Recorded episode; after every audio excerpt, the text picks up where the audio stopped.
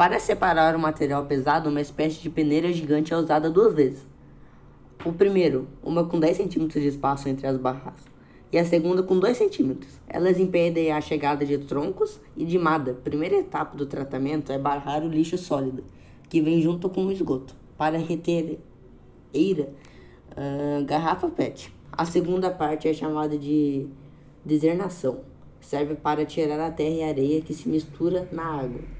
Para isso é utilizado um tubo de ar que joga a areia e a terra para cima, quando os tais elementos se separam da água. Para separar os detritos mais densos, com dejetos de fezes é utilizado uma de decatação primária, que consiste em uma pá que move lentamente e empurra a massa sólida para uma espécie de ralo. A água, ainda um pouco suja, vai para o tanque de aereação, habitado por uma rica fauna de bactérias.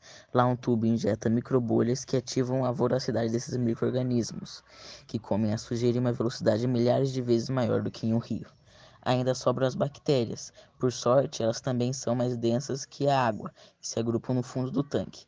Depois de tratada, a água sai a água que sai da estação está pronta para ser devolvida ao rio.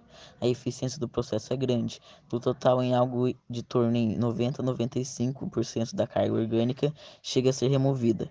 Além disso, a concentração de oxigênio pode até ajudar a limpeza dos cursos da água, dando uma forcinha para que a natureza se encarregue do resto da tarefa.